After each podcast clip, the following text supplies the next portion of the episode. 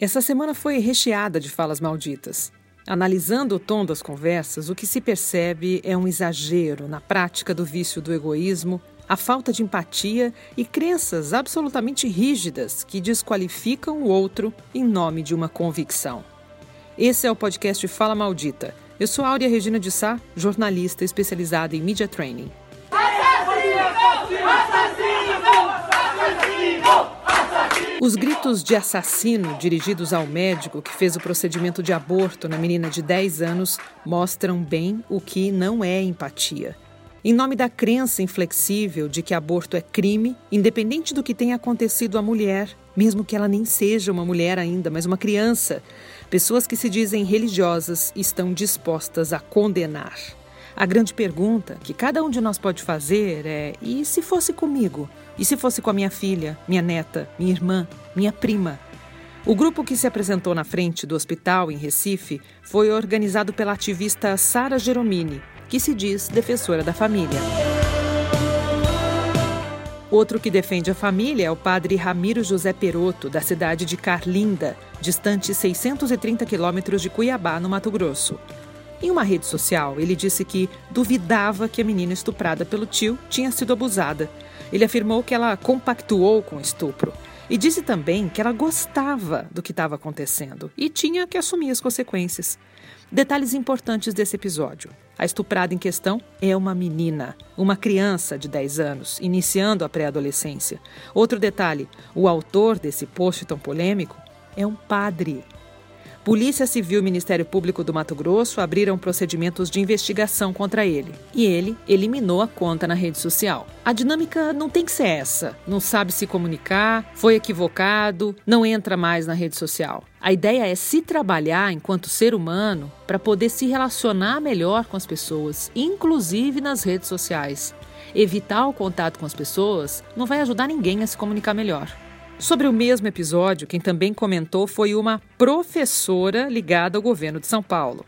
Também numa rede social ela disse, aspas, já tinha vida sexual há quatro anos com esse homem, deve ter sido bem paga. E também disse, crianças se defendem chorando para a mãe. Essa menina nunca chorou por quê? A professora foi demitida na terça-feira e não faz parte mais dos quadros da rede pública de ensino do estado de São Paulo.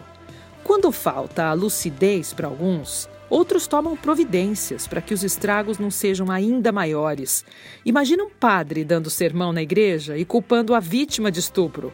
E uma professora dando aula para crianças e adolescentes, defendendo o estuprador e julgando.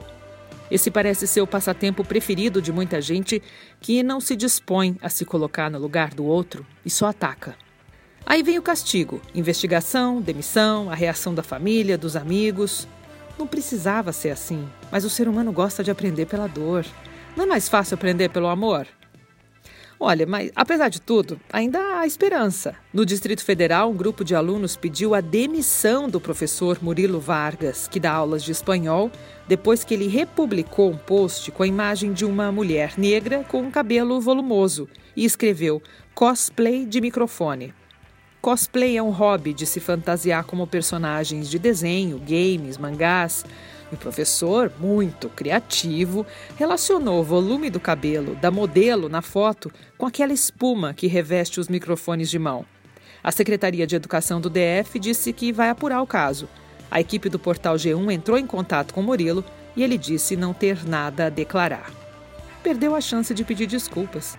Quando um caso repercute na imprensa, há sempre a chance de o acusado contar sua versão. Mas talvez ele não quisesse pedir desculpas, por isso não usou a oportunidade, né? Tem um ditado que diz: quem cala, consente. A ausência de comunicação também comunica. Perceba que a fala maldita de qualquer pessoa pode reverberar, impactar negativamente e causar prejuízos. E quando acontece essa punição, vem junto um recado que é: não faz mais isso. Melhore-se. Mude.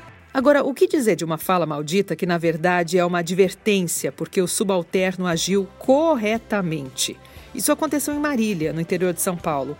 Um policial militar que trabalha na fiscalização de trânsito recebeu uma punição da chefe por ter cumprido a lei.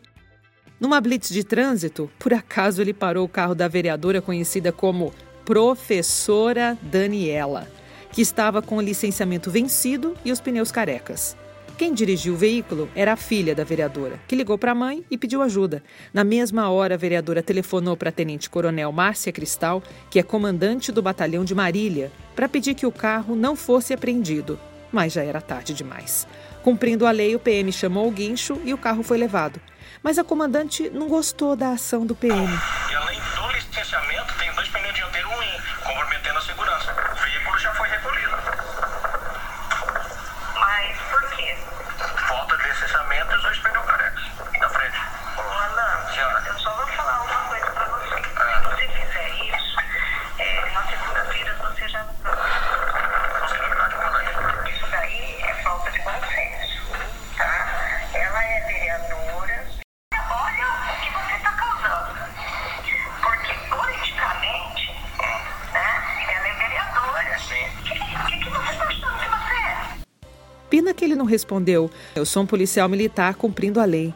O jeitinho brasileiro em ação é uma postura que gera mau exemplo e não nos orgulha nem um pouco.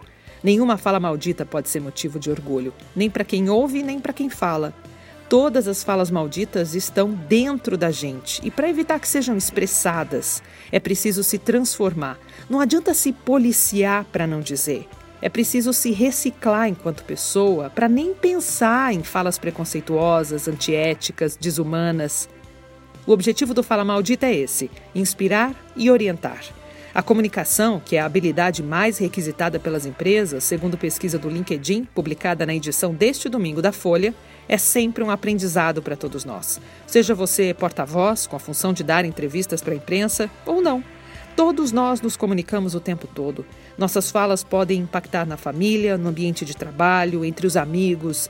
E a partir do que expomos, vai se criando um conceito sobre a nossa pessoa.